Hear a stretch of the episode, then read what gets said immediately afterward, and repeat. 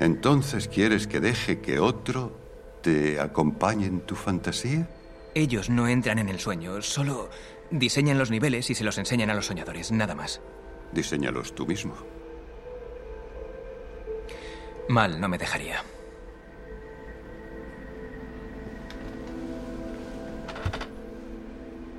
Vuelve a la realidad, Dom.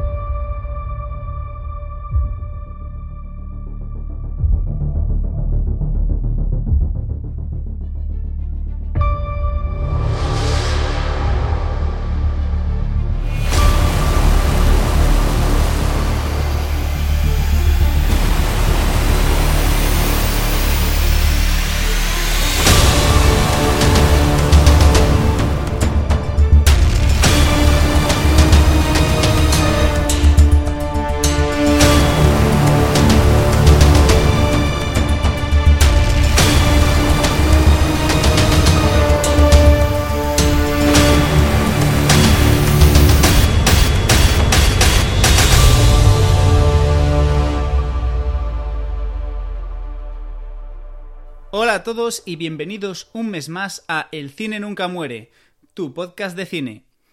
Un mes más estamos aquí y traemos otro director eh, de la clase alta después de tener a Ridley Scott, Martin Scorsese, mm, un poquito serie B Zack Snyder, a pesar de lo que de lo que opinen algunos y hoy traemos a Christopher Nolan, quizás tu director favorito, ¿no, Jacobo?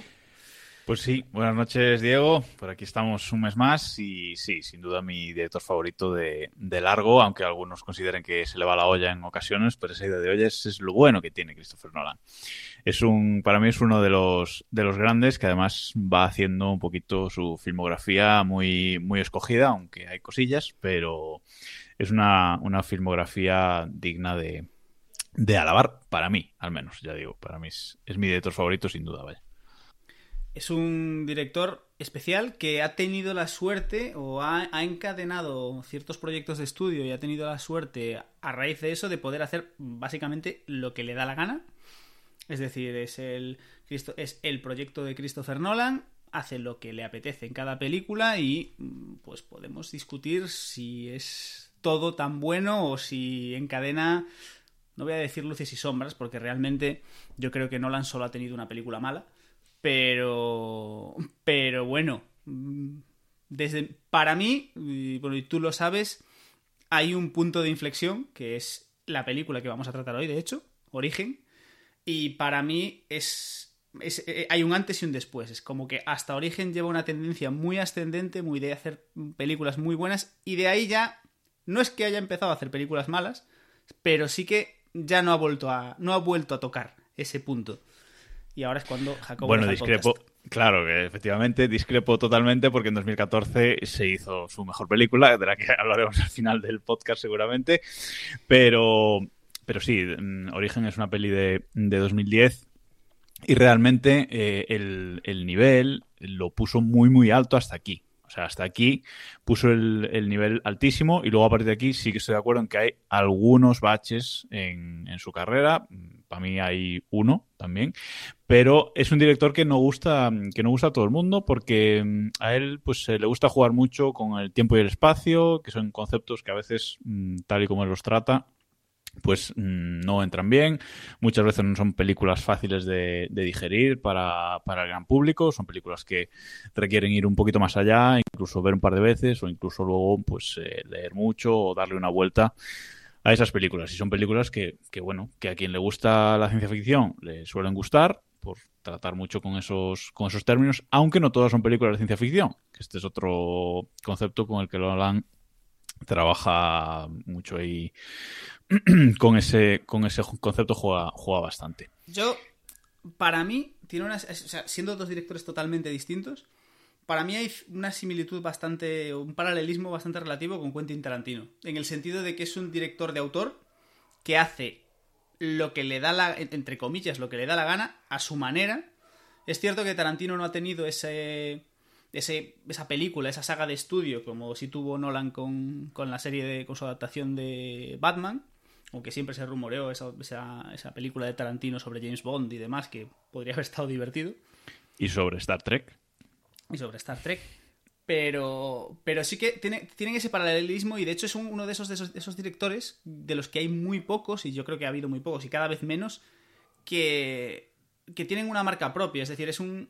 La gente. Hay muy pocos directores que digas, es que se ha estrenado una película de Christopher Nolan, de Quentin Tarantino, y la gente va a ver la película del director. O sea, tú hablas de Origen y no hablas de la película, la última película de DiCaprio, no. Tú hablas de la última película de Christopher Nolan. Es el. es la presentación. Tú hablas de Tarantino y es lo mismo. Tarantino a día de hoy tiene a toda la recua de actores famosos que quiera para grabar, pero tú vas a ver la peli de Tarantino. Y yo creo que es ese, ese tipo de director de los que ya no quedan, prácticamente. Estoy muy de acuerdo, ¿eh? estoy muy de acuerdo en ese paralelismo, aunque sean directores luego en su, en su arte completamente diferentes el uno del otro, evidentemente, pero sí que estoy muy de acuerdo en, eso. Además, eh, es lo que dices, el, próximo proyecto de Nolan, ahora mismo, que se acaba de estrenar el año pasado su, su última película, ahora mismo no se sabe cuál es el próximo proyecto de Nolan. Y cuando se sabe, dice, bueno, Nolan va a hacer una nueva película, está trabajando en una nueva película nunca se sabe qué es o sobre qué puede ir o sobre hasta muy avanzado el proyecto mm, no se empieza a desvelar o incluso hasta que sale el primer teaser de la película no se empieza a desvelar de qué va porque está todo en su cabeza. Y eso a mí personalmente me encanta no no saber ese no saber a ver qué va a hacer porque seguro que va a hacer algo diferente. Puede gustar o no gustar pero algo diferente va a hacer y que va a sorprender seguro. Hasta que yo creo que está porque le sigue saliendo bien porque aún no se ha dado un tortazo un tortazo duro. Es decir juega muy bien a esto. Bueno.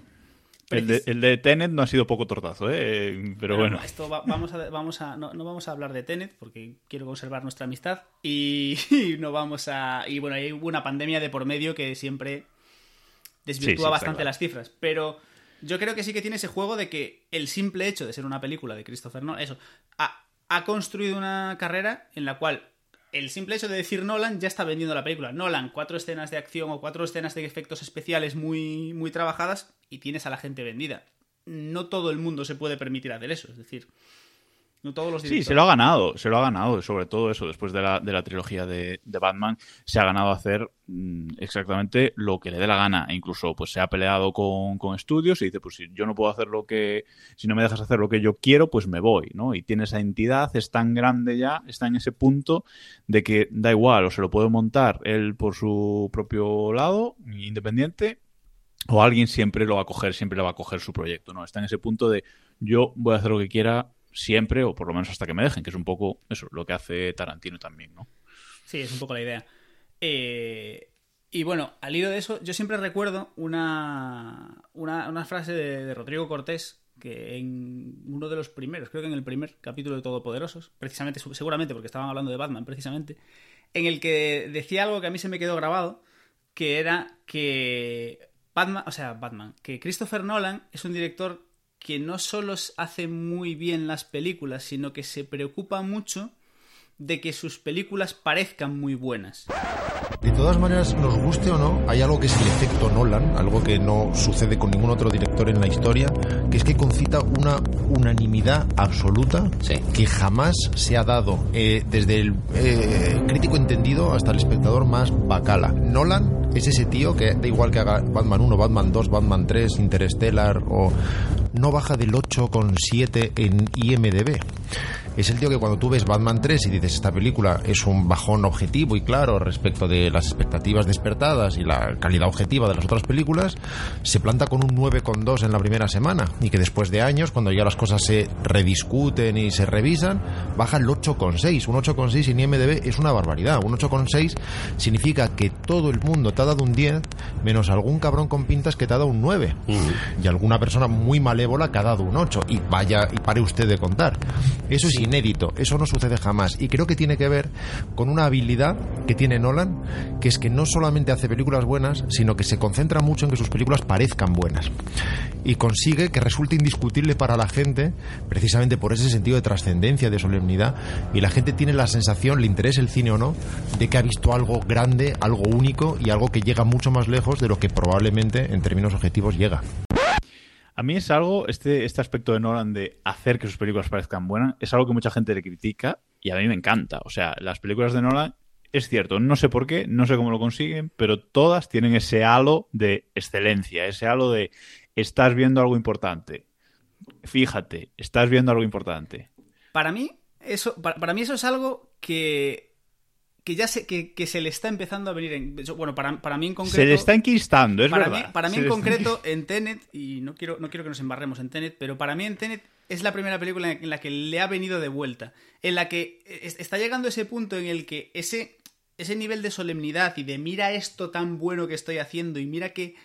Y cada vez más, y cada vez es mejor, y cada vez es más espectacular. Llega un momento en el que tú llegará, llega o llegará según tus gustos o los espectadores o los críticos o cada persona, llegará un día en el que te sentarás a ver la película de Nolan de ese año, creyendo que vas a ver y te, y te chafará. Y te quedarás y dirás, mmm, bueno, vale, sí, pero, pero es que me vendiste, tú me, me, has vendido que esto iba a ser, no sé, ¿sabes? Que esto iba a ser el nuevo Ciudadano Kane. Y bueno, ¿sabes? Justico. Eh, Tenet es una de las pocas películas que baja del 8 en, IMDB. Eso también. Es, su, es la creo que su película, no las he mirado todas, pero creo que es su película eh, con peor puntuación en IMDB. Y con esto dejamos Tenet a un lado. Y vamos a lo que, lo que importa. Esta peli no solo la dirige, sino que también la guioniza Nolan. Y es una cosa que me gusta mucho de él. Que la gran mayoría de sus películas, si no en todas, ha participado en el guion. Y eso es algo que me encanta en general, no de Nolan, sino de cualquier director que, que, lo haga, porque es plasmar en la pantalla exactamente la idea que tú tenías con el guion. Y en el caso de Nolan es muy necesario, por eso, porque él se lo guisa y él se lo come, o están él y él y su hermano, o bueno, él siempre está por el medio de, de los guiones, ¿no? Y eso es interesante. Es un poco esa figura de creador universal, ¿no? De lo que decíamos. Él, él tiene la idea, de hecho, esta idea dicen, se supone que es una idea que tenía, que tenía, había tenido hacía años, no sé si hacía como 10 años, una cosa así que había tenido, que se le había ocurrido y que llevaba dándole vueltas y dándole, escribiendo el guion, perfeccionándolo, y es, es el hecho de que sea una idea propia y que tú la hayas podido construir, te permite llevarla mucho más allá y te permite, como evidentemente, ese, esa, esa unión como director y, y guionista te permite darle una forma mucho más redonda a la película. Sí, queda la película muy redonda. Eh, poníamos en el guion que tardó muchos años en dar forma, eh, en terminar al propio guion de esta, de esta película, ¿no? Porque es una película complicada, luego se ha complicado más. Después de esta película se ha complicado más con otras, pero eh, en este punto era seguramente su película más complicada después de Memento, ¿no? Muy rebuscada, con muchas capas de guion, que también se muestran sí. en la peli.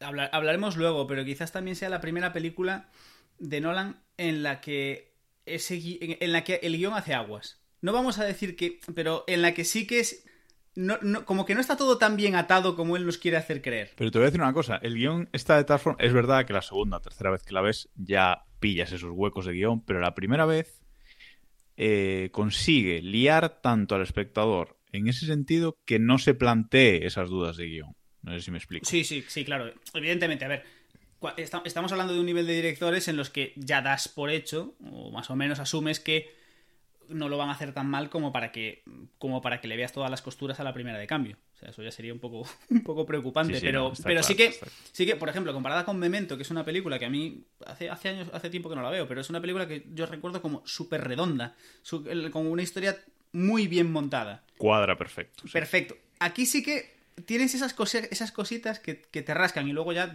lo de siempre, pues puedes comprar según qué cosas o no, pero ya, ya no tienes esa sensación de, de, rotundidad, de bien, lo has cerrado. Bueno, esta peli la rodó eh, entre las dos últimas entregas de, de, Batman, entre... ¿La buena y la mala? ¿No? El Caballero Oscuro y Rises, sí, efectivamente. Y una cosa que tiene Nolan es que casi siempre, o muchas veces, y es algo que hacen también este tipo de directores, también lo hace Tarantino, por ejemplo, este tipo de directores de, de, autor, de que ruedan casi siempre con los mismos con los mismos actores. O sea, él le gusta trabajar de cerca con ciertos actores y, y, en esta película lo vemos otra vez, ¿no? Sí, sí, esto es un poco el... Estamos llegando a un punto en el que la relación Christopher Nolan-Michael Caine, que es yo creo que el, el máximo exponente, es, el, es la nueva Tim Burton Johnny Depp. Ese, es un poco ese, ese, ese rollo de... mm, Esto ya es una película de Nolan en la que sale Michael Caine y gente. Y Joseph Gordon-Levitt. Joseph Gordon-Levitt también ha participado en muchas, pero, pero es que Michael Caine, yo lo estaba viendo el otro día y creo que desde la primera película en la que colaboraron, que fue Batman Begins, si no me falla la memoria, Creo que ha aparecido en todas las películas de Christopher Nolan. No estoy seguro si en Dunkerque llegó a, aparecer, pero creo que en todas las, desde que, desde que empezaron, en todas, o en todas menos una, ha aparecido Michael Caine. Es el único, es la, es la gran constante en todas las. Hay otros que suben, bajan, es eso. Anne Hathaway hizo un par de ellas. Cillian Murphy hizo también, participó en bastantes. Joseph Gordon-Levitt, pero bueno, lo de Michael Caine ya es exagerado. Es una cosa un Sí, sí, sí, exagerada. sí, sí. Y en esta, en esta película, pues bueno, Michael Caine representa a Miles, que solo sale al final, ¿no? Es como... es Salen como- es- dos escenas de la película. Sale cuando le presenta, cuando va a buscar a Ariadne en, el, en la clase esta extraña de una facultad que no tenemos muy claro de qué es. Y, en- y al final cuando recoge a Cobb en el, en el aeropuerto. Efectivamente. Ariadne, por cierto, que es eh, Elliot Page, eh, que es una... Yo no sé si la ha usado en más películas a este, a este actor. creo que no. no. sé si más películas. Creo que Bueno, no. Elliot Page creo que no No me suena, no me suena. Pero bueno, Joseph Gordon-Levitt es Arthur, Ken Watanabe es Saito, mm, Tom Hardy es Ames, Tom Hardy, otro que ha participado en varias películas con él. Tom Hardy, un no, creo que está en mi. No sé si habría en mi terna de actores favoritos, pero desde luego es un. Es uno de mis actores favoritos y creo que es. A, a día de hoy, en la actualidad, es uno de los grandes robaplanos de Hollywood. A mí mm, me gusta mucho también. O sea, mm, en general, todos los actores de esta película, que nos queda por comentar Cillian Murphy, que es Robert Fisher, y el protagonista, que es Leonardo DiCaprio, que es Don Cobb, yo creo que todos los actores de esta película, todos los que hemos mencionado, me gustan muchísimo como actores. O sea, yo los vería en cualquier, en cualquier película en la que, en la Yo que tengo mis cositas con Cillian Murphy, pero. Pero porque tiene cara rara. Porque, no, porque Cillian Murphy no es que no me guste como actor, es que es un actor al que no me puedo. No soy capaz de creerme en ciertos papeles. Es decir, Correcto, estoy de acuerdo, sí. Como por ejemplo en esta película. O sea, Cillian Murphy es un tío que, neces- que no soy capaz de creerme en un papel de bueno, eh, inocente. Inocente en el sentido de mm, poco espabilado. Es decir, eh, no, no soy capaz. Es decir, es un personaje que me, me invita a que es. a que es algo. a que tiene algo oscuro, a que. No. Es como que no te puedes fiar de él, ¿sabes? Y- Ya, pero porque lo recuerdas de ese espantapájaros, ese así, te viene, te viene. te Es la cara. viene, No. te viene que me viene. Es la cara, es la cara. Es- es la- Para mí también es la cara, ¿eh? Para mí también es la cara. Sí, o sea, él no lo hace mal. En esta película tampoco es que tenga que actuar demasiado. Sí, Bueno, no, no hace Eh, mucho. está, está mucho tiempo en plano, pero no hace mucho realmente. Pero sí, estoy de acuerdo en que puede rascar un, un pelín. Vale. Sí, sí. Y luego tenemos una de las grandes polémicas de esta película, que fue el doblaje.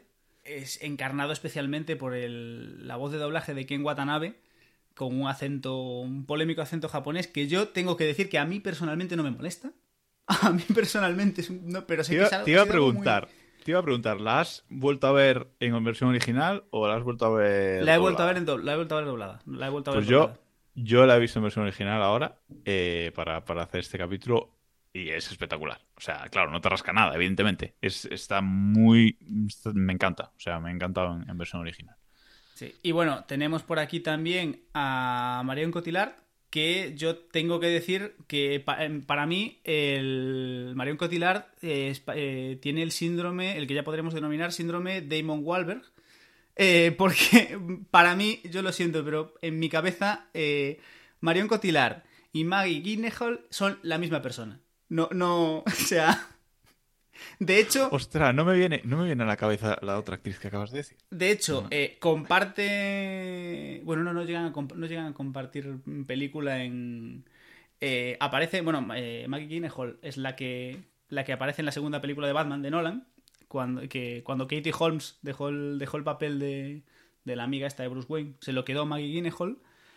Y después, eh, en la ah, ya tercera. sé, ya sé quién en es. la vale, vale, tercera-. Vale, En vale. la tercera, Marion Cotillard hace de Talia al Ghul. Y yo recuerdo incluso alguna vez de ver las dos películas, no seguidas, ¿no? Pero bueno, realmente la tercera nunca la, solo la he vuelto, solo la he visto del tirón una vez, pero bueno. En- De, de enganchar más o menos las dos películas y de tener la sensación de esta tía en la anterior película hacía otro papel.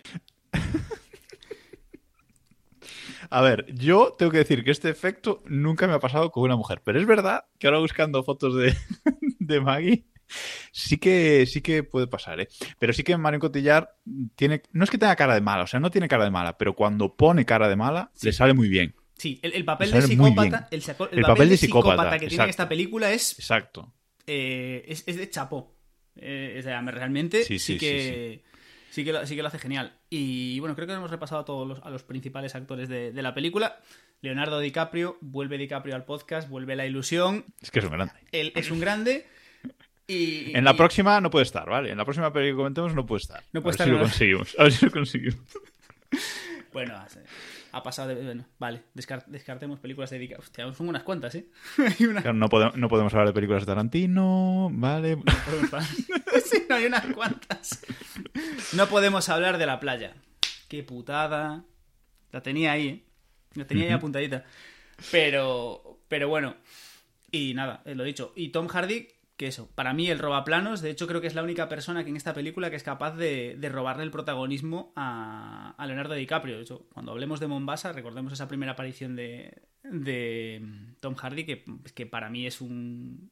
Es, es una barbaridad. O sea, Bueno, y vamos con un breve resumen del argumento. Vamos a cambiar un poquito cómo es el, Vamos a el cambiar un guion. poquito, vamos a cambiar un poquito la dinámica. Vamos a intentar contaros un poco un resumen rápido de, de lo que sería la película y luego nos meteremos un poco ya más en teorizar y en aspectos es- específicos, sobre todo porque esta película invita a ello, ¿no? Es un poco una película que invita más a temas puntuales que a, que a meternos a revisarla cronológicamente.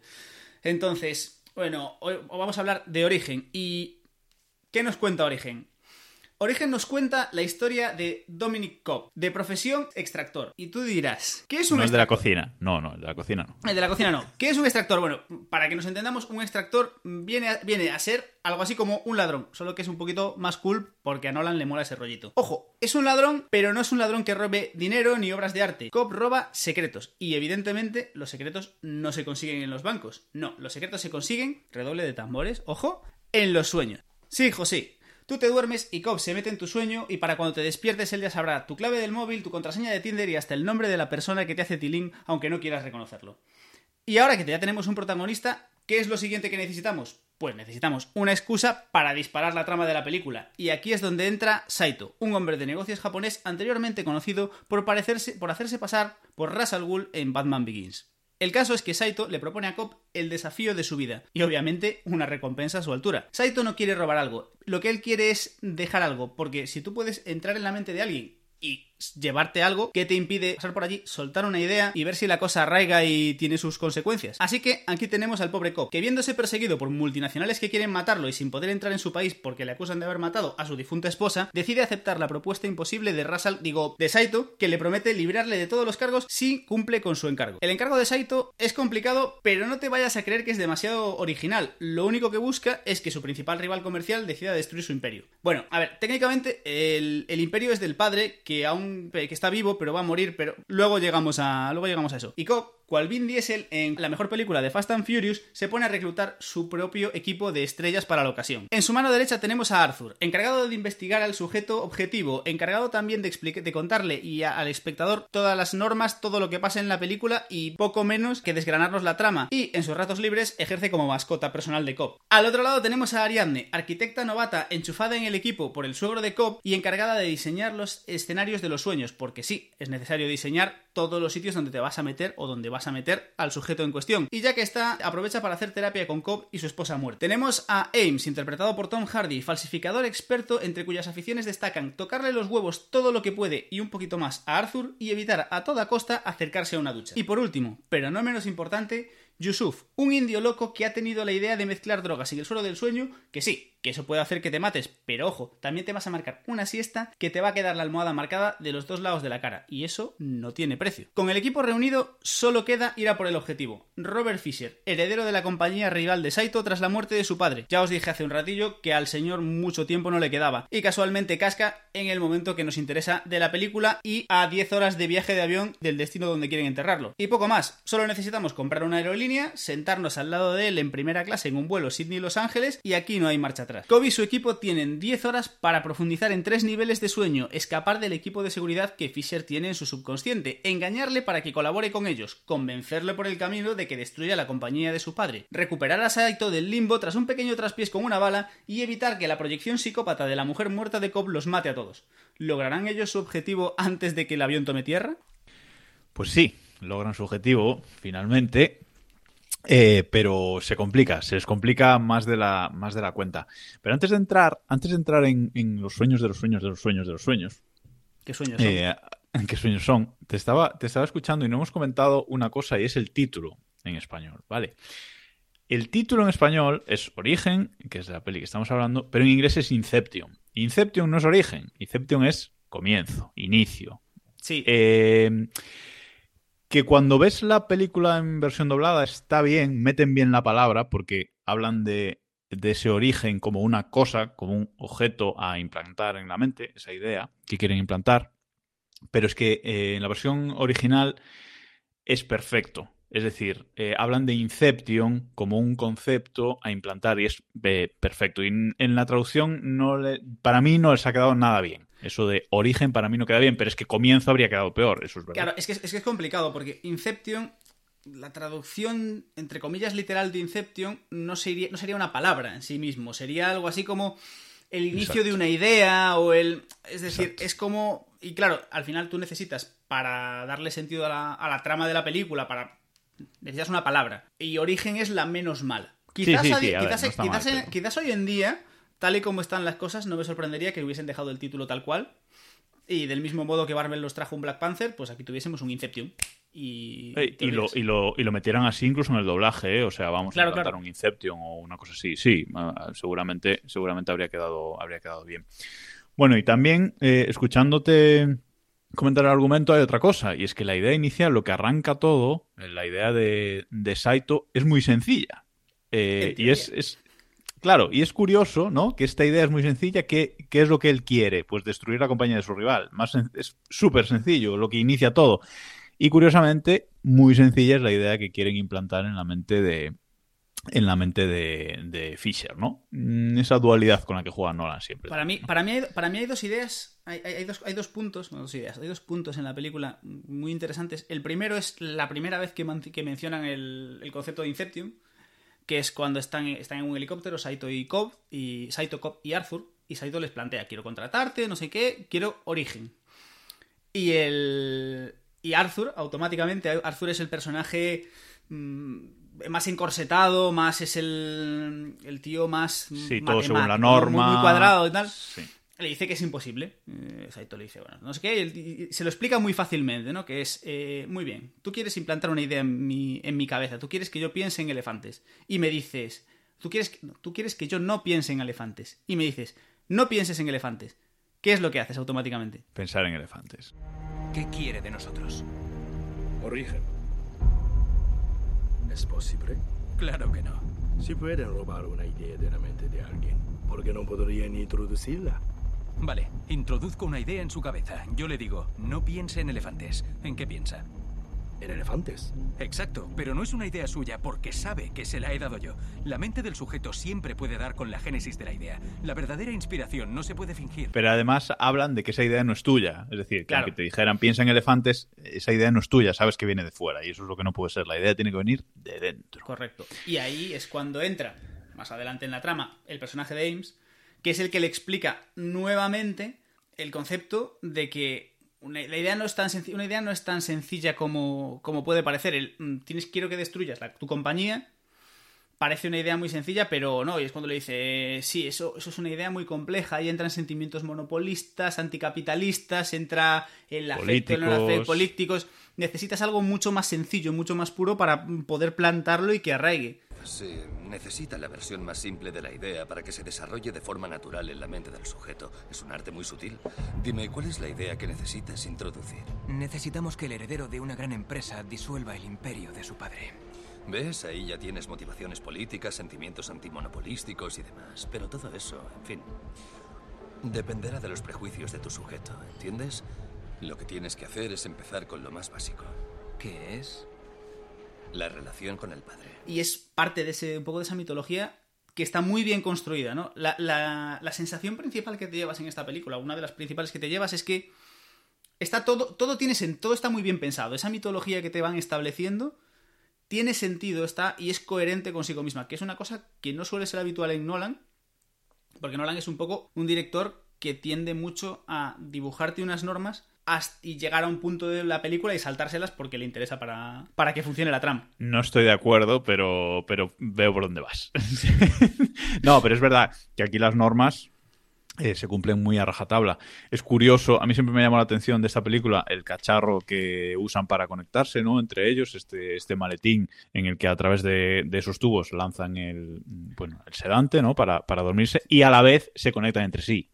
Que no tiene Eso es un salto de fe. Eso es un. Eso es Claro, un- claro, sí, sí, está bien, ¿eh? Es Está una, bien. es, una, es una excusa como cualquier otra, ¿no? Y está el. Sí. ¿De dónde sale ese maletín? ¿Por qué, todo, ¿Por qué tienen maletines alegres?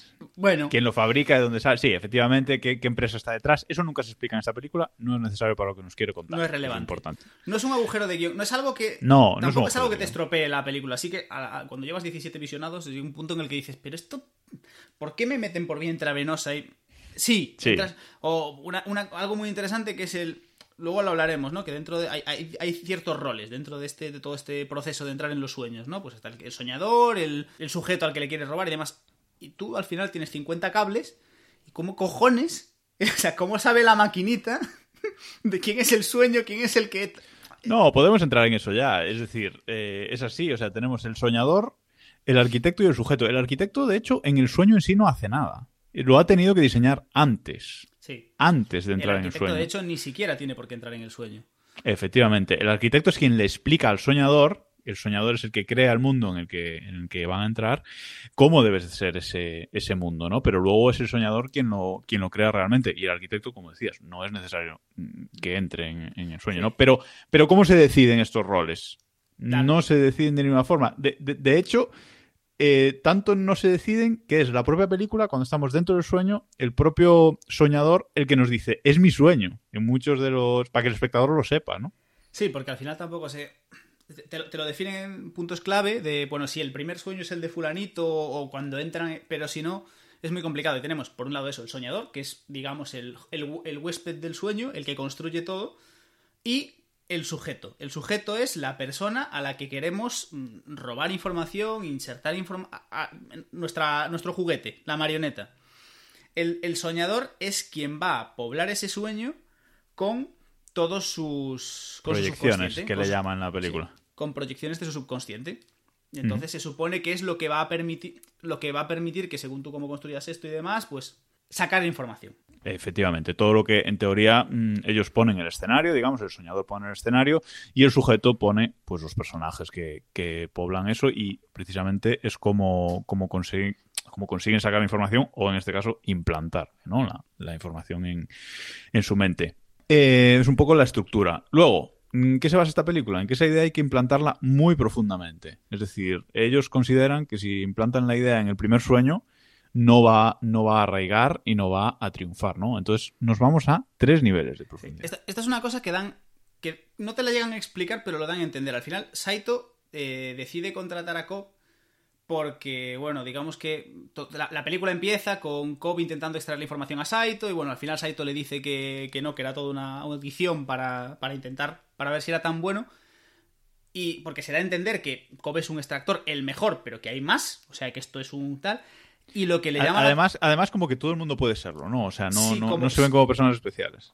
Y, pero lo que llama la atención de Saito es que en la- eh, al principio de la película vemos como ellos están en, en un sueño y cuando Saito despierta y cree que, que está en la realidad, bueno, se, se- se- da cuenta por una, por una cuestión de, la- de dónde están, de que no está en la realidad, de que sigue soñando, que realmente estaba en un, está en un, segun- en un sueño y estaba dentro de un segundo sueño. Estaba en dos niveles y se da a entender, o al menos yo entiendo de la película, que es eso, esa jugada si es algo entre comillas, marca de la casa de Cobb. Sí, pero, pero el, el mundo, es decir, eh, el mundo por el que Saito en, esa, en esas primeras escenas se da cuenta de que, de que no está en la realidad, que está en un sueño, es por la alfombra, ¿no? Que él Sí. sabe que esa alfombra es de lana y, y es de poliéster. Eso lo pone el soñador. Y, y, y en esta película, Cobb no, no sueña, no es el soñador en ningún momento, excepto al final, pero no es el soñador en ningún momento, con lo cual mm, tampoco puede ser bueno por eso. O sea, no se sabe muy bien porque dicen que es el mejor. Se, se- se supone que. O sea, yo- lo que yo entiendo es que es bueno porque es el que, el que ha tenido la idea o el único de los pocos que, que han hecho la movida esta de meter. de, de profundizar. Digamos. O sea, lo, lo que yo entiendo es eso sí, que. eso sí. Es que la gente ent- duerme, o sea, entra en un sueño, pero lo que, lo que Cobb hace de mm, bajar, de es decir, de, vale, llego al sueño y ahora vuelvo a soñar. Y ahora vuelvo a soñar. ese, eso es lo que yo tengo la sensación que sí que es lo que le hace especial, digamos, ¿no? Sí, la- la- digamos la estrategia, ¿no? La estrategia de cómo, de cómo robar, eso, hacer varios niveles de salto, etcétera. Y en esta peli, pues eso, hacen tres niveles. El primero, eh, el primer nivel es un sueño de Yusuf, Yusuf se llama. Eh, sí, Yusuf. El primer es el sueño de, de Yusuf. Y van, eh, sí, que es en el que hacen el, el secuestro, simulan un secuestro a Robert Fisher y a su mano derecha, podemos decir, amigo de, de su padre. Luego se duermen en la, en la camioneta conducida por, por Yusuf y tenemos un nuevo sueño, que este segundo sueño es de Arthur, Es de Arthur, sí. si, si no me equivoco. Y aquí se duermen en la habitación de, de un hotel. Y tenemos un tercer sueño, que es el sueño de Ames, ¿puede ser? No, es el, el sueño es Ah, de- no, es el sueño de Fisher, perdón, Fisher, el sueño sí. de Fisher. Es del propio Fisher el que, el que sueña, efectivamente. Aunque luego al final de la película tendremos una sorpresa porque hay otro nivel más, hay un cuarto nivel. Que hay una cuestión bastante, bastante extraña porque eh, se supone que entran en el sueño de Fisher, pero están, el- están soñando en un... Y el sujeto es decorado, Fisher también. en- pero están soñando en un decorado que ha diseñado Ariadne. Que es, que es una cosa muy perturbadora. Correcto, correcto, Eh, correcto, correcto. Es- Correcto. pero bueno, es, una- es un agujerito. A mí hay una cosa en todo esto que me, que me llamó. Que me, la primera vez que la, contan, que la cuentan, como que yo me la comí mucho, pero analizándolo, eh, me- mi toque se lleva mal con ella, ¿no? Y es que ellos explican que el tiempo en los sueños no transcurre igual que en la realidad. Lo cual es totalmente lógico. Pero en el mundo real, en nuestro mundo, cuando tú duermes, o sea, tú duermes 8 horas y sueñas un periodo muy, muy corto de tiempo. Y aquí lo que hacen es jugar al revés. Evidentemente, porque les da más, más bola en la película, ¿no? Y ellos lo que te dicen es que cada tiempo, por cada hora que tú estás soñando en el mundo real, eso se traduce en, no sé si eran 3 horas o 10 horas o no recuerdo exactamente cuánto tiempo era, No en el mundo onírico. sí. Y esto es exponencial, es decir, mm, pues si una hora en el mundo real son 3 en el primer nivel, cada hora en el primer nivel serán otras 3 en el segundo y cada y entonces esto se encadena y hace que pues las 10 horas que dura el vuelo de, de- de- de la trama grande de la película se, tras- acaben siendo supuestamente semanas en el 10 años, no, no, no, 10 años en el 10 último nivel. En el tercer nivel, que es el nivel de, de la nieve, son en teoría 10 años. Entonces, Eh, que 10 años que luego al final están allí metidos dos horas. Sí, no, o menos incluso, porque se les, se les acaba el tiempo en ese, en ese final de la película. Pero bueno, ese es un poco el, el concepto. Y como decía, tenemos incluso un cuarto nivel después al que nos lleva Cop, que ahí sí, ahí es el que, el que pone, es el soñador y, y ese sí que nos lo diseña Ariadne. Ese es el soñador, el arquitecto, el sujeto, lo es todo Cop en ese último, en ese ese, último ese- nivel. ese- ese último nivel, y ya nos metemos en el melón si quieres. ese- eh, aquí hay una cosa que a, mí no me, que, a mí no me queda clara. Es decir, hay un punto en la película en la que, bueno, lo decíamos, eh, le meten un balazo a, a Saito y se, eh, dicen que él acaba en el limbo. Que es como el final. El limbo es un poco. o sea, ellos te lo venden como que el limbo es. Ya, ya se, se acabó, nos llegas a. Ya, ya no hay más. Se ha acabado. Aquí esto, esto te lo venden. Hace- Yo también tengo dudas. Yo también Pero- tengo dudas con esto. Pero porque es un. Es decir, es, el, es como que tú tienes tres niveles y al cuarto es el limbo, o, o tú puedes seguir bajando y se supone que hay un punto en el que se acaba y es random, ¿no? O sea. No está bien explicado. No está bien explicado. Porque eh, en ese, ese cuarto nivel al que llega Cobb, dice: Me quedo para buscar a Saito. Y Saito estaba en el limbo. Con lo cual, ese cuarto nivel es el limbo. Pero ellos no están en el limbo porque se han puesto a dormir en un sueño más. Entonces, sí, tal y como dices tú, podría ser ese cuarto nivel en el que hay un tope. Eh, bajas tres veces y al cuarto ya estás en el limbo. Pero no lo explican bien. Este yo creo que es uno de los problemas de, de guion que tiene, por lo menos nosotros no lo hemos entendido bien, pero sí que parece que el limbo pues es como el final, pero mm, bueno, es otro concepto que hay que explicar, ¿no? Si mueres, en teoría, si mueres en estos sueños, te vuelves, te despiertas y te vuelves al mundo al mundo real, ¿no? Sí. Pero con la droga de Yusuf eso no pasaba en este en esta misión. Efectivamente. Aquí, la, la idea, lo que ellos te venden al principio es: si tú estás soñando y te mueres en el sueño, te despiertas. Un poco, pues la analogía típica de cuando tú estás soñando, saltas, sueñas que te caes y cuando vas a aterrizar, despiertas, ¿no? La diferencia es, lo, lo que ellos te explican es que Yusuf, como dijimos, es un químico para conseguir que la gente penetre a, tan- a tantos niveles de, profu- de profundidad sin despertarse, lo que hace es meter eh, sedantes dentro de lo que es la mezcla para que te, para que te duermas. Y eso que hace que como tú estás sedado y no te puedes despertar, si te mueres en el sueño, realmente lo que dicen es que no está muy claro lo que pasa. Es no, decir, que vas al limbo. Vas te al vas limbo. al limbo, pero él te dice que te vas al limbo y que no se sabe cuánto tiempo vas a estar ahí, que puedes estar ahí infinito o en algún momento te puedes despertar. Bueno, a mí la, la idea del limbo pues no me acaba de gustar en la película, por eso, porque no creo que esté bien explicada. Pero bueno, no pasa nada. Y tenemos que comentar también el tema de los tótems. Uy, sí, por favor. Uy, sí, por favor. Los tótems. Vale, yo a- aquí yo tengo muchos problemas porque yo no lo entiendo. Hay, hay- hay puntos que yo no entiendo, ¿no? De, de los tótems. Entonces, yo te explico hasta donde yo he entendido y tú que eres el friki de Nolan me lo Vale, justificas. vale. La, la idea del tótem, a priori, es sencilla. El tótem nos permite saber si estamos eh, soñando. O sea, si estamos soñando y si ese sueño es. No, sí, si, está, si estamos realmente. la- ellos, o sea, no está muy claro. O sea, se supone que el tótem te permite saber si estás en el sueño de otro.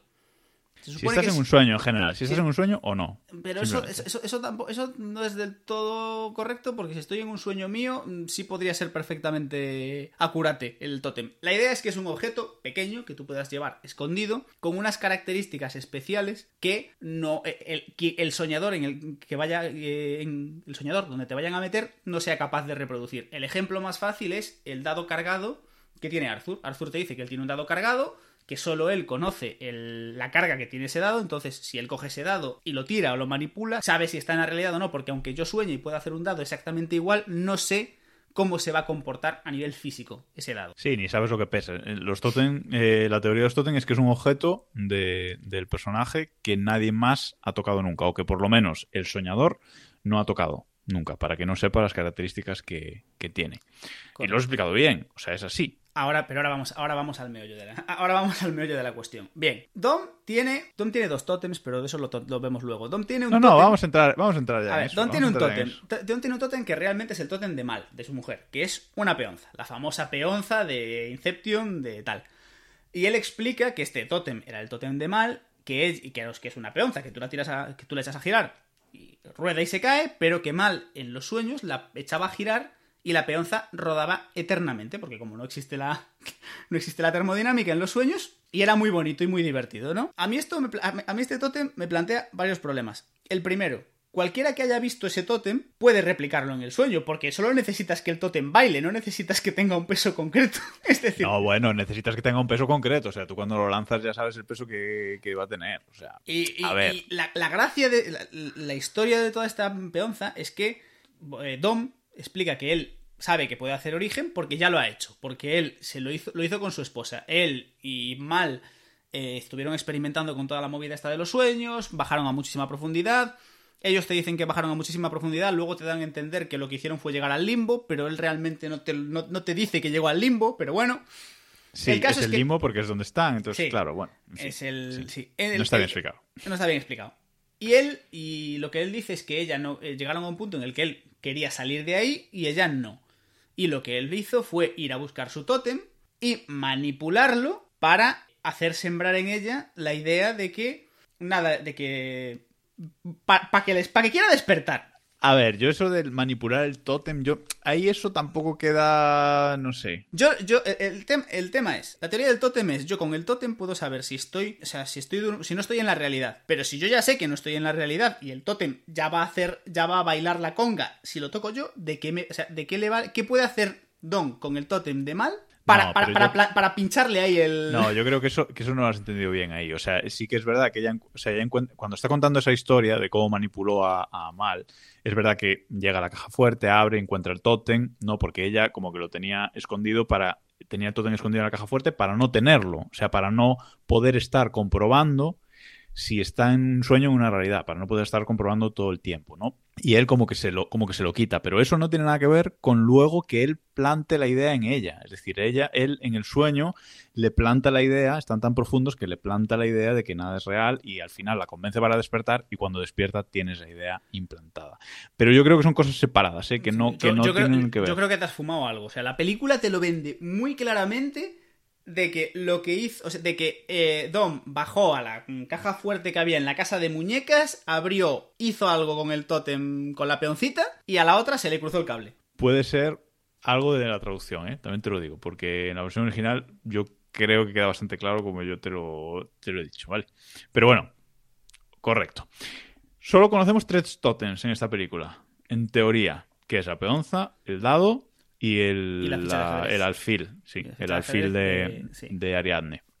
Pero, y aquí vienen las teorías, el tótem real de Cobb no es la peonza. Efectivamente. Lo que se ha dicho, no sé si fueron de- si salieron en declaraciones después o creo que no, pero alguien analizando la película llegó a la conclusión de que el verdadero tótem de Dom no es el- la peonza, sino que es su anillo de casado. Y realmente, si tú ves la película, yo tengo que decir que no he hecho este análisis, pero bueno, si tú ves la película y te fijas, el, cuando Dom se supone que está soñando, este se supone, bueno, cuando Dom está soñando, lleva el anillo y cuando está en el mundo real no lo lleva.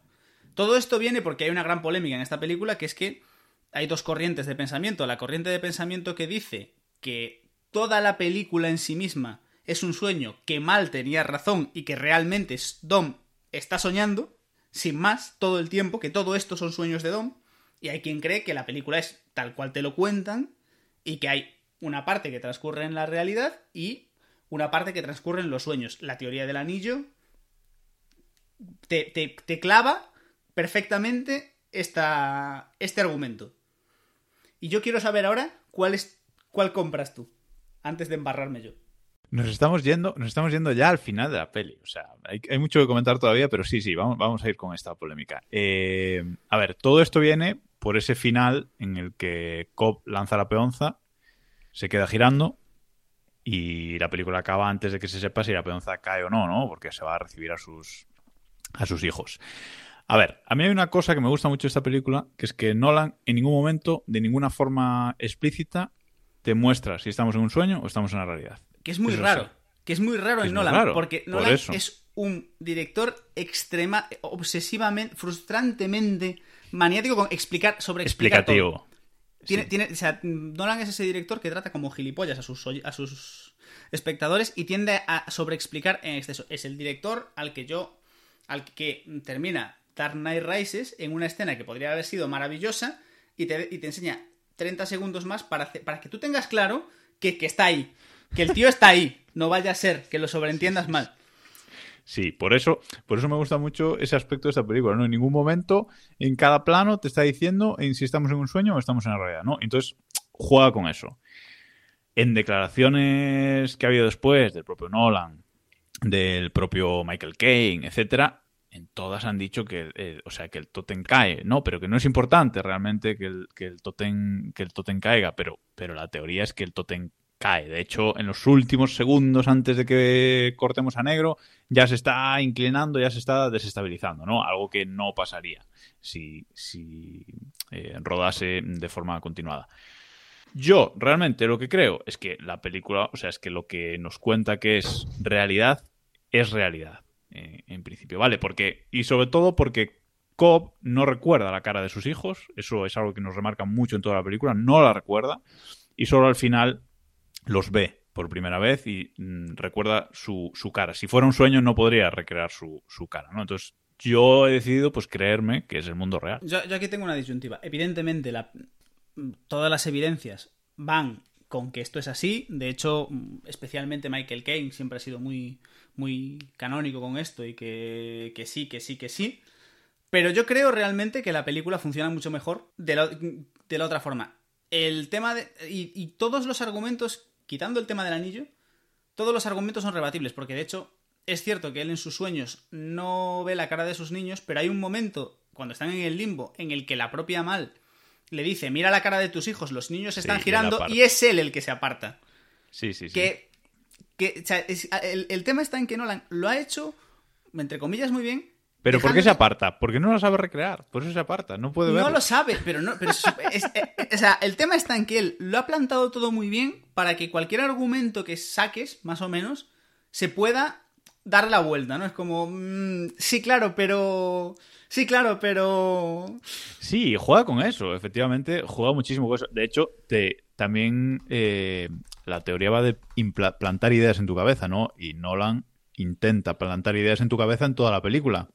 Porque cuando está hablando con, con Mal, hay un momento ahí al final que le dice, mm, sí, sí, eso de que todas las corporaciones te persiguen, le dice, Esa- le dice esa- a Cobb, ese, ¿no? ese momento es maravilloso. O sea, ¿Sabes? Co- co- Como, diciendo, estás en un sueño, o sea, esto no puede ser real que todas las corporaciones te, te persigan. También podemos comprar que es un sueño el hecho de que haya personas capaces de meterse en los sueños de otras, evidentemente. Claro, es que ahí está la gracia de la película. Aquí tenemos ya la tercera teoría que acabamos de sacar, que acabamos de sacar hoy sobre la explicación de origen. No, yo creo, yo creo que suena con- que, su- que juega con eso, pero que el- la idea realmente es que es el mundo real y se meten en los sueños. Ya está. O sea, ciencia ficción. Bueno, prosigamos. Lo, lo- lo- lo- lo pele- lo pelearemos todo lo que dure el podcast. No, pero hay otra cosa que pusiste, que has puesto tú en el guion, que es que apoya esa teoría de que todo es un sueño, que es eso del callejón que, que encoge en, en Mombasa. Es que a, lo que a lo que yo voy es la película se esfuerza en intentar venderte la idea contraria a lo que se supone que está a lo que se supone que está contando, es decir, tenemos la escena de Mombasa que eh, cuando van a buscar a Ames, cuando Cobb va a buscar a Ames, bueno, ya estamos obviando el hecho de que Cobb es un fugitivo acusado de asesinato con empresas multinacionales persiguiéndolo, que se mueve por todo el mundo un poco como le sale de los huevos, que bueno, es un tema a tratar. Pero bueno, llega a Mombasa y le están persiguiendo la gente de, la, de esta Cobol Engineering y demás. Y es- escapándose hay un momento en el que se mete en un callejón, gira otro, otro callejón y de repente acaba en un callejón que la forma en la que está rodado se esfuerza por darte a entender que ese callejón se está encogiendo. Vemos a Cobb deslizarse por el callejón, pero está muy forzado a que hay algo no funciona. Y según sale de ese callejón, aparece mágicamente Saito para salvarle el culo. Bueno, eso puede pasar también en una película de Fast and Furious, como decías antes en el guion, ¿no? Correcto, pero a, a mí lo que, lo que me... Por, por eso digo que esta película funciona mejor desde mi punto de vista, si, si nos creemos la teoría de mal, porque si nos creemos la teoría de mal, eso es totalmente lógico, es yo estoy soñando, yo en ese momento, si me cogen aquellos me van a matar, entonces aparece mágicamente este y me salva. Pero si no nos creemos, si, si según cómo funciona esta película, ahí lo que tienes es un Deus Ex Máquina por la chorra de Nolan, que podía haber solucionado de otra forma. Sí, sí, sí, pero bueno, juega con eso. A él le gusta jugar con eso. Y, a ver, fuera de ahí, mm, creo que hay otras muchas cosas interesantes de la película que no hemos comentado, ¿no? Eh, esa caída infinita de la furgoneta, ¿vale? Bueno, esto, para despertar de los sueños, tienen que sincronizar lo que le llaman, que no lo hemos comentado, eh, ¿cómo le llaman? en inglés es La eh, patada, the kick. en- La en- patada, sí, en, en castellano es la patada, literalmente, vale.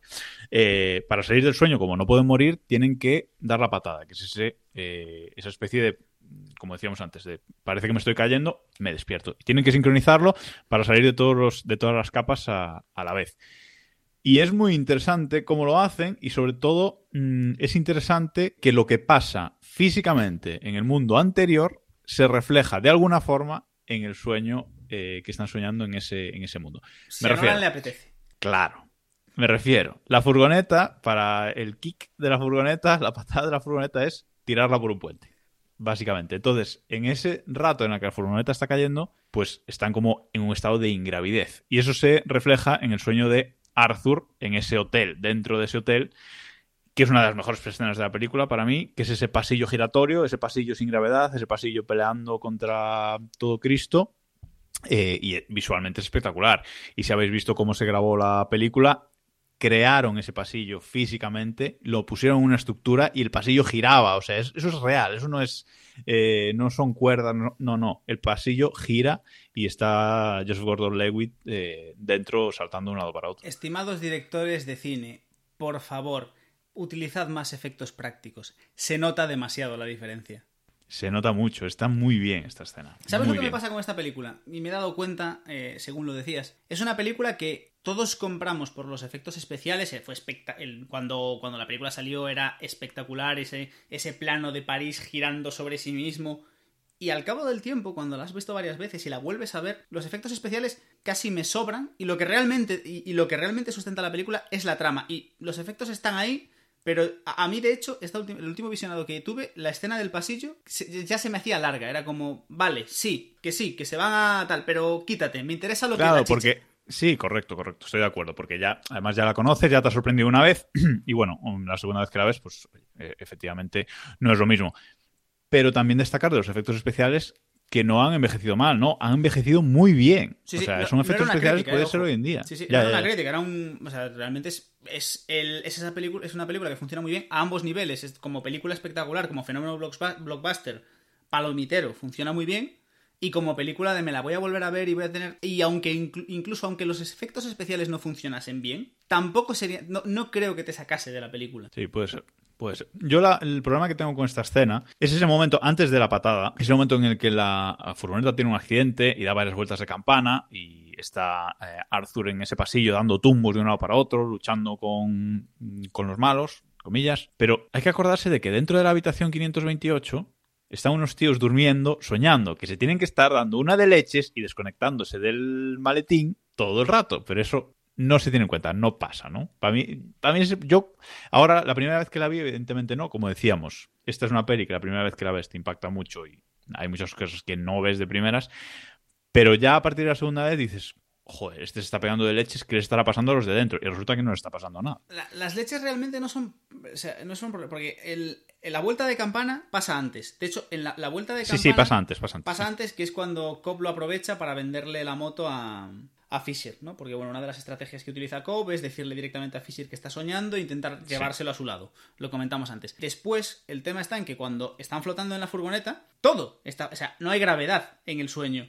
Entonces, eh, el soñador en ese momento, que es Fisher, que es el que está en la habitación, está flotando también. Pero en el tercer nivel no pasa nada. Claro, claro, eso es como que el mundo físico ese como que solo afecta Cuando al siguiente cuando nivel, Nolan ¿no? le apetece. No, no, no, porque, es decir, solo afecta al siguiente nivel, claro. Es decir, el- la furgoneta cae, Arthur entra en ingravidez y por tanto el segundo nivel, que es el sueño Ya. de Arthur, pierde la, la- la gravidez. Pero el segundo nivel pierde, entra en ingravidez, Fisher, que es el, so- el siguiente soñador, entra en ingravidez, pero en el tercer nivel no pasa nada. Ya, Eso bueno, sí. porque eso lo explican. O sea, eso dice que, que todas las cosas tienen menos afectación en el siguiente nivel. Así, el disparo a, el disparo a Saito, cada, en cada nivel que bajan, tiene menos, eh, le menos, duele menos, me- ¿no? menos afectación, pero el tío está flotando y en el otro lado no pasa nada. Ya, eso sí, sí, sí, sí, está claro, Eso sí, al final, cuando Arthur en- encuentra ahí una movida muy loca para conseguir darles la patada y revienta un ascensor, entonces sí que hay una avalancha. Entonces, vamos a que es a- a- a- el efecto funciona un poco según les dé la gana. Pero bueno, no pasa nada. Esto te- Pero te lo das cuenta- compras, Sí, efectivamente. te lo, lo compras. lo No vas a compras pelear, totalmente.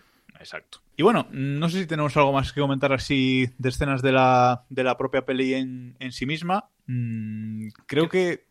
Dime, dime. No, que- bueno, podemos comentar un poco por encima toda, la estra- toda esta estrategia que, que siguen para plantar la idea, ¿no? Porque un poco lo, lo que, lo, que, lo que tú decías, explican que la idea tiene que, para que la idea arraigue, tiene que nacer, o, el, o el- el soñador tiene que creer, perdón, el sujeto tiene que creer que la idea nace de sí mismo. Entonces lo que van haciendo, y lo explican muy bien antes de empezar a, toda esta historia, En la primera capa del sueño puedo hacerme pasar por Browning y sugerir conceptos al consciente de Fisher. Luego, cuando lo llevemos a un nivel más profundo, su propia proyección de Browning debería darle esa misma información.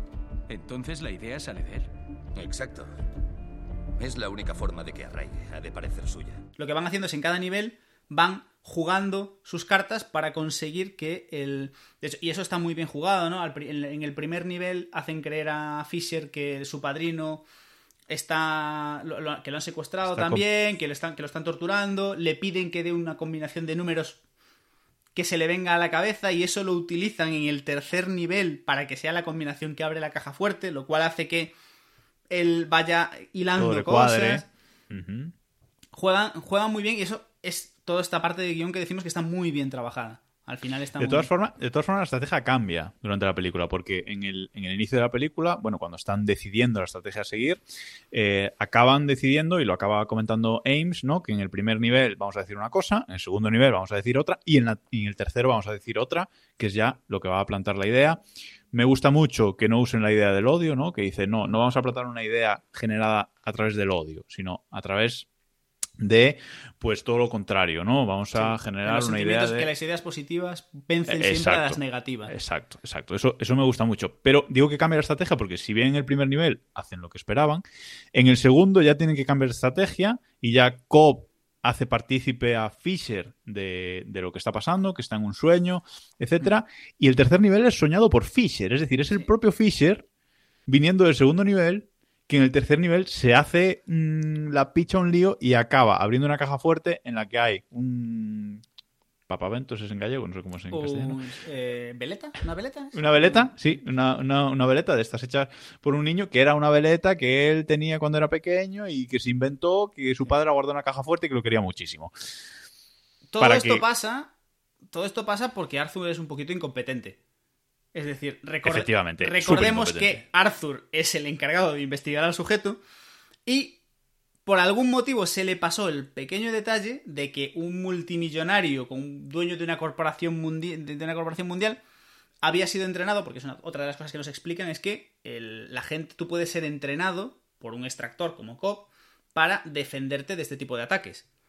Entonces, esto, esto, al final en la película lo trasladan como que si tú has sido entrenado, ahí tienes como si fuese un cuerpo paramilitar Un cuerpo de seguridad, sí. en tus sueños que cuando te das se dan cuenta de que pasa algo, van a cuchillo. Arthur Y no, los puedes, y no los puedes controlar. Es decir, están ahí Sí. y aunque sea tu sueño, no los puedes controlar, que es lo que se ve en el tercer nivel. Claro, entonces Arthur se le ha pasado el dato. Se le pasó por lo que sea. Estaba un poquito liado. Entonces, la- lo que hace Cobb, cu- cuando ellos llegan al primer nivel, parece que todo es maravilloso y se encuentran con que hay tíos con metralletas disparándoles. Lo que hace Cobb es cambiar las tornas y decir, vale, vamos a cambiar la película. En el segundo nivel, lo que voy a hacer es ir yo junto tuya y decirte, no, yo soy el de seguridad y estos Exacto. son los que te están atacando. Que es un cambio de tercio muy bueno que da mucho juego en la película y que es lo que acaba llevando a Y cómo, lo, y cómo lo convence de que no se mate y de que entren en un siguiente nivel de sueño para arreglar eso y que no y que no se mate para salir directamente del sueño, que es un poco lo que le habrían enseñado, ¿no? Para, Sí, sí. para defenderse. Pero bueno, está bastante bien hilada toda la película, pero sí es verdad que tiene esos eh, agujeritos de guion que solo te das cuenta mm, cuando la ves una segunda vez. Eh, Su, su, su acierto es que la primera vez que ves la película todo te cuadra bastante, bastante bien. Y me gusta mucho de esta peli, ya quitándonos de ciencia ficción y de todo, ese concepto que, del que nos habla mal, ¿no? De que la vida eh, puede ser un sueño. Toda la vida puede ser un sueño, esa idea que se implanta en su, en su cabeza y que se acaba suicidando por eso, pensando que la vida eh, puede ser un sueño, que es algo que evidentemente en la vida real nadie piensa conscientemente que su vida es un sueño, pero sí hay mucha gente que, bueno, que esta idea mm, le puede perseguir en, en- en la vida real. ¿eh? Hay, hay casos y es un problema mm, psicológico real. Y bueno, juega un poco con, con esta idea y la verdad es que esta peli sí que te hace reflexionar un poco con, a mí por lo menos, sobre un poco ese sentido de, de la vida y si estamos viviendo la vida que queremos vivir o si nos mm, hacemos un sueño en nuestra cabeza que nunca acabamos viviendo y eso genera frustraciones, etcétera. Entonces, bueno, es una idea con la que con la que trabaja que a mí me hizo reflexionar, por lo menos, cuando, cuando la Eh, Sí, eso, es, una, es una idea que el trastorno de mal el- o el problema que tiene mal de, de creer que sigue soñando, más allá de todos los artificios de la película, es real. O sea, podría pasar, podría llegar a. Podría, o sea, hay gente con un trastorno, con ese tipo de trastornos y poder creer que no está, que no está en la realidad, digamos, ¿no? Y sí que. Sí, que, es- llega, que llega a hacer cosas que, que no son lógicas para, Sí, sí. para el resto. ¿no? Bueno, llegamos al final. Mm, ¿Te ha gustado la película o no? Mira, voy a decir dos cosas. La- evidentemente la película me ha gustado, pero me pasa una cosa con esta película, que no, no solo me pasa con ella, pero bueno, con esta sí que es algo bastante acusado, que cuando pasa un tiempo, sin que la vea, em, el pozo que me deja me, me- acaba quedando la sensación de que no es tan buena. De que está bien, bueno, sí, en el, el- el- lo de sí, fue un blockbuster y estuvo guay y tal, pero bueno. Y me la vuelvo a poner, me la vuelvo a ver y me vuelvo y es como no joder, la peli es muy buena, la peli está muy bien. Y me pasa, me pasa con, con bastantes películas y con varias películas de Nolan, de hecho. Esa sensación de, de creo que no y me la vuelvo a poner y dices, hostia, sí. No, to- no con todas las de Nolan, pero bueno, de eso ya hablaremos en otro momento. A mí no me, a mí no me pasa eso. ¿eh? O sea, yo no, yo las pelis de, de Nolan no. O sea, no llego a ese punto de decir, va, no era tan buena. No, realmente las recuerdo eh, muy buenas. Sí que es verdad que cuando las vuelvo a ver, digo, joder, es que es. Este tío es la leche. O sea, para mí. Es más de lo que recordaba. Este tío es más de lo que recordaba. Además, yo es que tengo una memoria así de aquella manera y suelo olvidar mucho. Las películas y las series suelo olvidar mucho. Y esta hacía mucho tiempo que no, que no la veía realmente. Y la he vuelto a ver y hay muchas cosas que no me acordaba y que digo, joder, es que esto es buenísimo, ¿sabes? Y a mí me encantó. O sea, yo de hecho voy a mirar qué nota le puse cuando la vi o luego cuando estuve pasando mis puntuaciones al sistema actual. Mira, yo le puse 5 estrellas directamente, 5 de 5. A tomar por saco, ¿sabes? O sea, Venga. Sobra estrellas. Y en IMDB tiene un 8,8 sobre 10, ¿eh? o sea que en general sí que se considera una, una muy buena peli de... en, en paralelismos con otra película que ya hemos traído al podcast, yo creo que es quizás, o, o juega un poco, el, al menos en mi cabeza, juega un poco en el sitio de, del Infiltrados de Scorsese. Esa película que está muy bien, pero está en el medio de muchas cosas y en mi cabeza como que... No es que la olvide, pero tiendo a creer que está ahí, que es entre, muy entre comillas, el- una obra menor. Y cuando vuelvo a ella digo, hostia, no, es que está muy bien, joder, es que es muy buena. Ya, Pero Efectivamente. pero le falta así como que... tal. Y al hilo de esto, tenemos la gran pregunta que va a perturbar tu cabeza. Yo lo tengo muy claro, así que voy a esperar primero a tu, a, a tu respuesta, que es el podium. Es, bueno, la primera es, ¿entra esta película en tu top 3 de películas de Christopher Nolan? Entra, entra, pero tengo un problema, pero entra. sí. Entra- entra. El top 3 son tres películas. Te explico, ¿eh? Le tengo que decir... A ver, eh, podio de Nolan. Yo tengo clarísimo el primer, el, el primer lugar, y tú sabes cuál es mi primer lugar, que es Interestelar. Es una de mis pelis favoritas. Mis dos, tengo dos películas favoritas, Matrix e Interestelar. Ya está. O sea, punto. Interestelar es la, la película que, que más me gusta de Christopher Nolan, sin duda. Pero, para mí, decidir... eh, bueno, y luego, eh, quiero poner El Caballero Oscuro en ese podio también, en el tercer lugar. Porque, porque me gusta mucho El Caballero Oscuro, me gusta mucho la trilogía de Batman de, de Batman de Nolan, a pesar de todo lo que tiene Rises, ahí me gusta mucho también. Entonces quiero poner una de sus películas y El Caballero Oscuro evidentemente es la mejor de las tres. Pero en el segundo puesto tengo un problema muy grande, muy grande para decidir entre Origen y el truco final, El Prestigio. Tengo un problema muy grande, yo las tengo que poner en paralelo. O sea, para mí el, el segundo escalón son dos películas. ¿Me, me has dejado fuera de juego, primero? Pensaste que iba a meter Memento, pero yo tengo Pensé que ibas a meter. Tenet. Ah, no, no. no. Pensé que ibas a meter. Estaba convencido de No, que ibas no. a meter Tenet. Eh, yo tengo que decir que mi. Yo tengo el podium muy claro. Para mí, el puesto número uno, indiscutible. Para mí, juega en otra liga. por- juega en otra liga. No creo que sea la mejor película de Nolan, pero es para mí muy de lejos la que más me gusta. Es El Prestigio. O sea, me vuelve Lo- loco lo esa película. Cada vez que la veo me gusta más. Y es una de esas pocas películas que puedo ver, terminar de verla y decir, me la voy a poner otra vez. Me apetece volver a vérmela.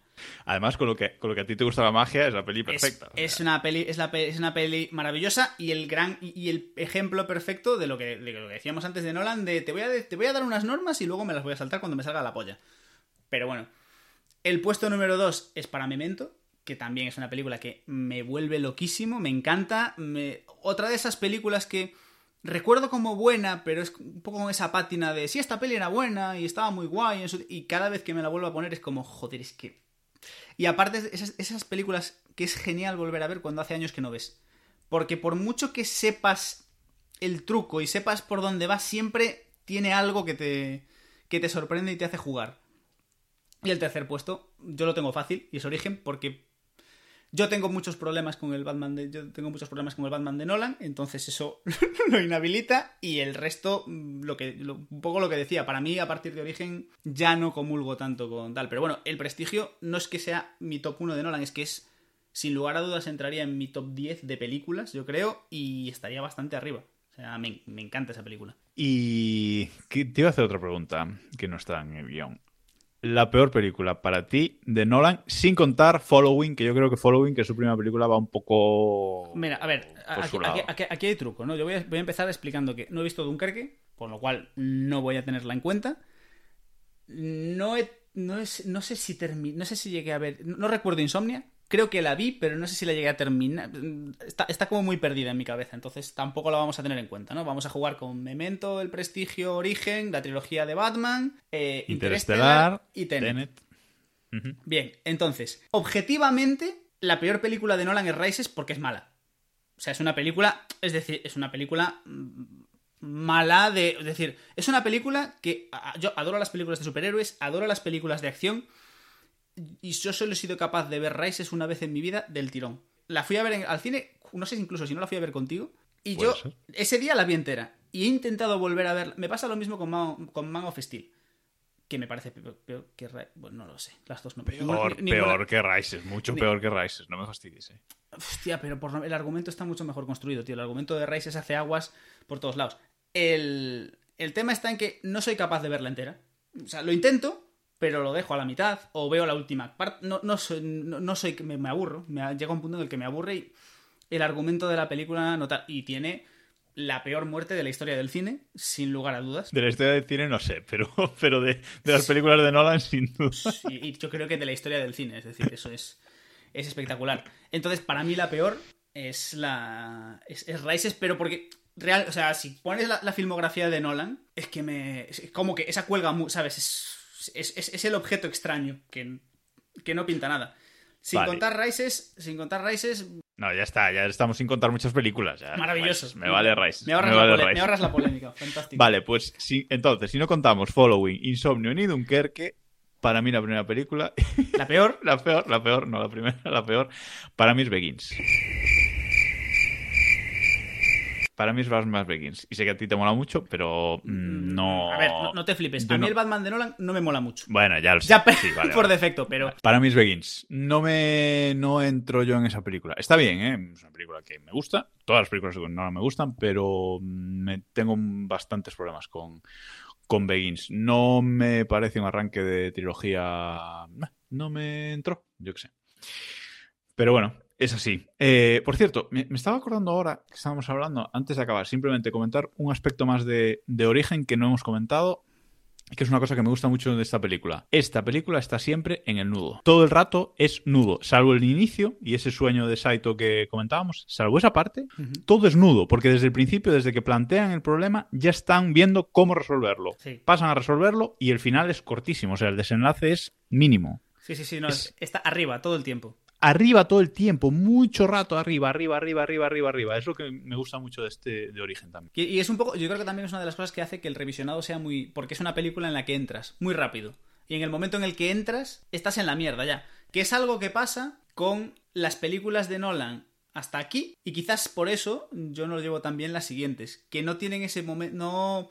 Las películas de Nolan, o sea, si, si volvemos al prestigio, por ejemplo, es una película que, si bien no está, no, juega a ese, estoy arriba todo el tiempo, es una película en la que si entras en la película, a los 5 minutos, 10 minutos de la película estás en la mierda ya. Sí, ya estás, ya, Ya estás estás. metido. Y Sí, con sí, Memento sí. pasa lo mismo. Tú ves Memento y llegas al primer corte. Bueno, es que Memento por definición es todo nudo. O Claro, sea, es o que sea- Memento por definición de película. Es todo nuevo, pero o sea, tú ves Memento, llegas al primer corte y estás jodido ya. Te vas a comer la película entera. O sea, porque Sí, te la sí, vas a sí. comer. Pero bueno. Nolan volverá por el podcast seguramente unas cuantas veces. No, no sabemos cuándo, no sabemos cuándo ni cuál será la siguiente película, pero, pero volverá, por volverá a pasarse por el podcast. Y poco más. ¿Algo que añadir para despedirte, Jacobo? No, creo que esta forma nueva de comentar las películas sin ser tan cronológicos, aunque en alguna película hará falta que, que lo sea, para este tipo de películas creo que, que ha estado bien, que ha estado mejor esta forma de ir comentando diferentes aspectos, que al fin y al cabo nosotros hacemos el podcast para gente que ya ha visto las películas de las que hablamos. O sea, aquí Sí. en ningún momento nos cortamos con spoilers, evidentemente. Sí, Entonces, si no, si no has visto la bien. película, creo que te la hemos destripado un poco. Esta y las anteriores. Si has llegado hasta aquí, pues oye, eres más oca, no pasa nada, pero... Asumimos que si has llegado hasta aquí y has visto la película no te importa comerte spoilers. Que, a ver, teniendo en cuenta que es una película de hace 10 años, pues a lo mejor es culpa tuya. 11. Estamos celebrando el 11 aniversario de Origen. Bueno, y nada más. Nos despedimos hasta el mes que viene. Mm, veremos qué película traemos y veremos si somos capaces de seguir esta racha de directores ilustres, que cada vez se queda más complicado. Y nada, prometemos que no vendrá DiCaprio por aquí en una temporada. Y nada, ya sabéis, seguidnos en redes sociales, en Twitter, en Instagram, eh, y, pero bueno, desde todo, a todos lados podéis acceder desde nuestra web, elcineuncamuere.com, tenéis una pestaña de escúchanos, y ahí tenéis todos los enlaces, el email, todas las redes sociales, todos los sitios donde nos podéis escuchar, incluso en Amazon Music nos podéis escuchar ahora, que también estamos ahí, así que Lo petamos. no tenéis excusa, lo petamos. Y sin más, nos vemos el mes que viene. Adiós. Adiós.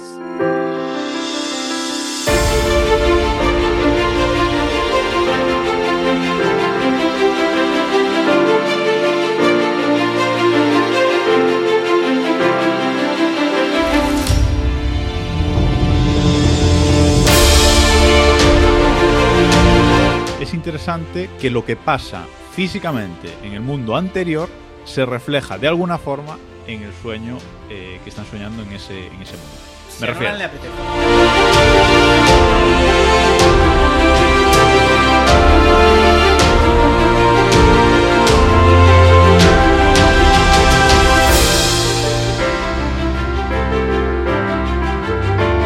A ver, yo tengo que decir que este efecto nunca me ha pasado con una mujer.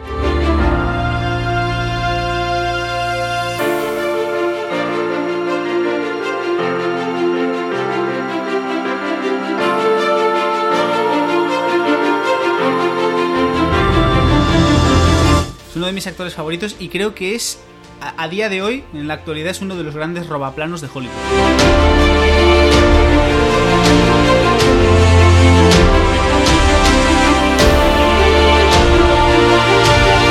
No está bien explicado. No está bien explicado.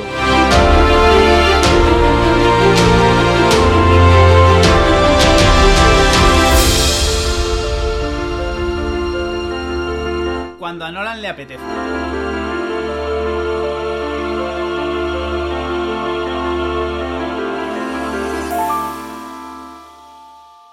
Fabuloso, una hora y cuarto.